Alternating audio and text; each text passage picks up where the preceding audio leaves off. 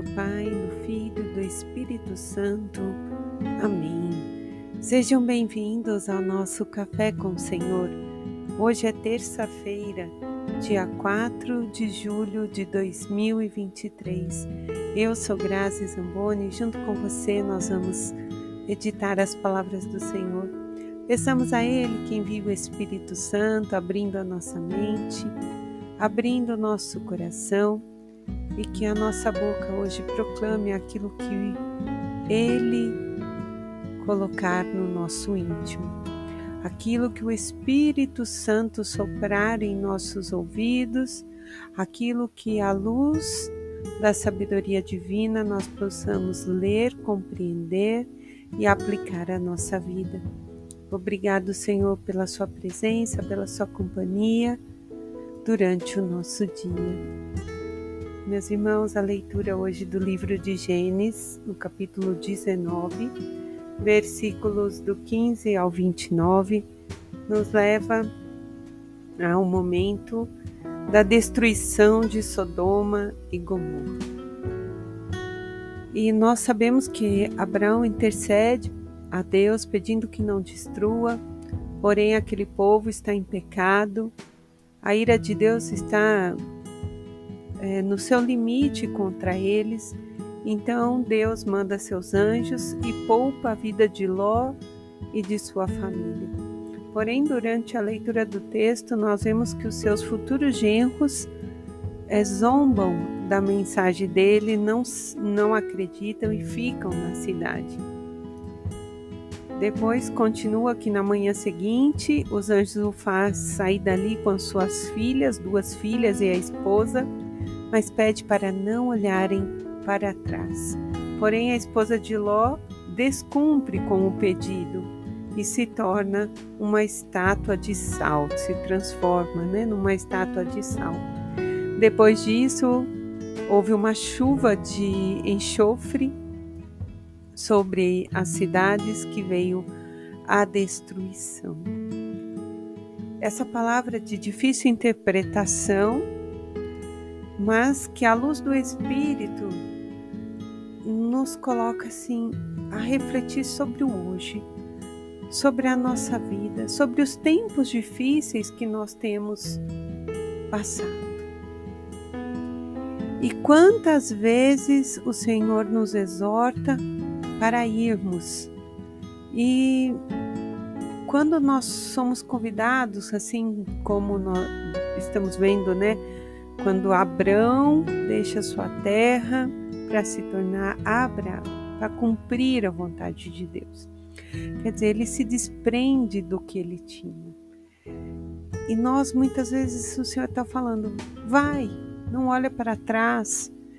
E nós temos que tomar cuidado para não ser como a esposa de Ló, que estava apegada ao passado e não se abriu ao futuro que Deus tinha e então se transformou ali numa estátua de sal.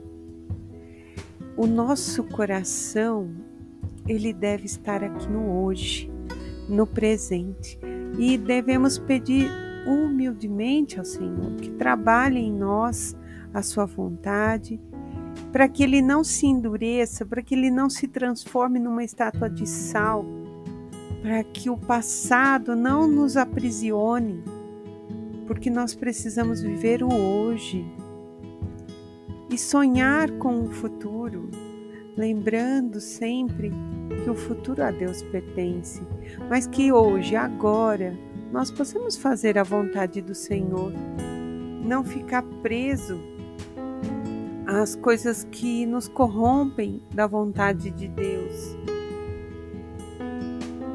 Nós precisamos vigiar o tempo todo a nossa mente. Quem de nós, durante o dia, por mais positivo que seja, não acaba tendo um pensamento ruim? E isso não é bom. Não alegra o coração do Senhor, nos afasta do amor dele por nós.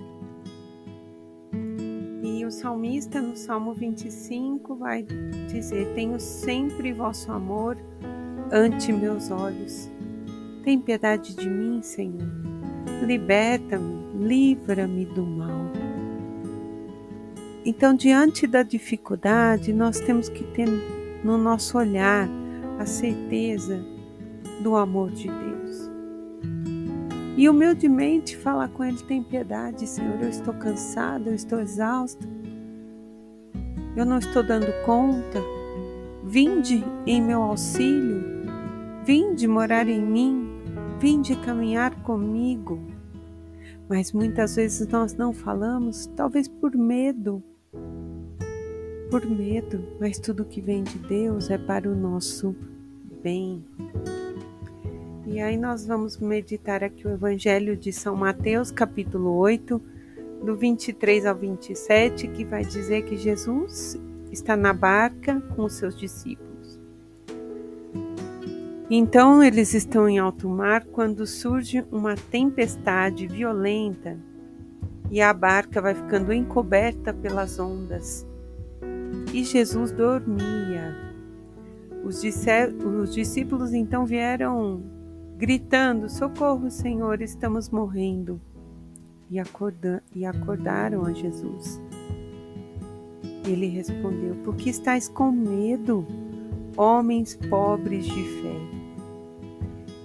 E levantando-se, ele interpelou os ventos e o mar, e sobreveio ali uma grande tranquilidade. E eles se olhavam e perguntavam: Quem é este a quem até os ventos e o mar obedecem. Quem é esse, meus irmãos? É o Senhor da nossa vida. Diante das tempestades, você tem olhado e você tem observado quem está à frente do barco com você? Ou não, você só está vendo as ondas altas, a água que está enchendo a barca, que há perigo de afundar? É Jesus que está conosco. E a palavra diz que ele dormia durante a tempestade. Ele estava em paz, né? Ele sabe que ele é Deus, Deus e Senhor. Ele não se abala.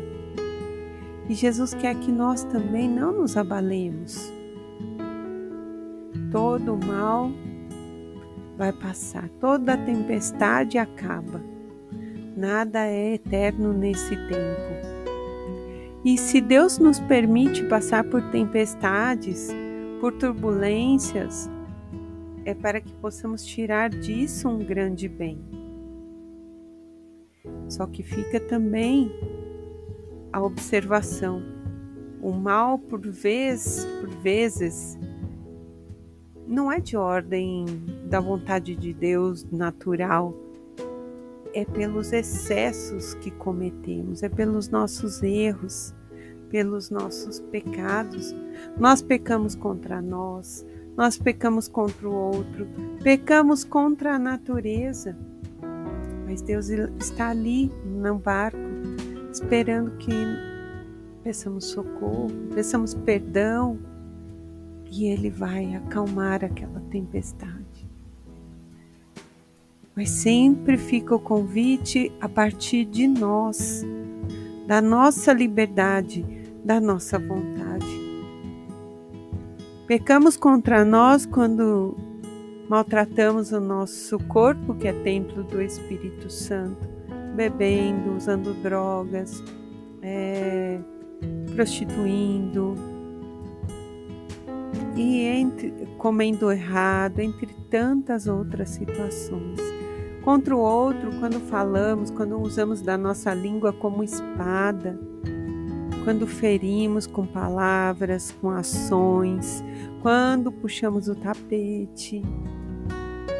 Pecamos contra a natureza quando desperdiçamos a água, o alimento, poluímos. E são tantas as formas que nós não percebemos e estamos pecando. Por isso que Paulo vai dizer: Tire primeiro o cisco né, dos seus olhos para depois olhar o do teu irmão.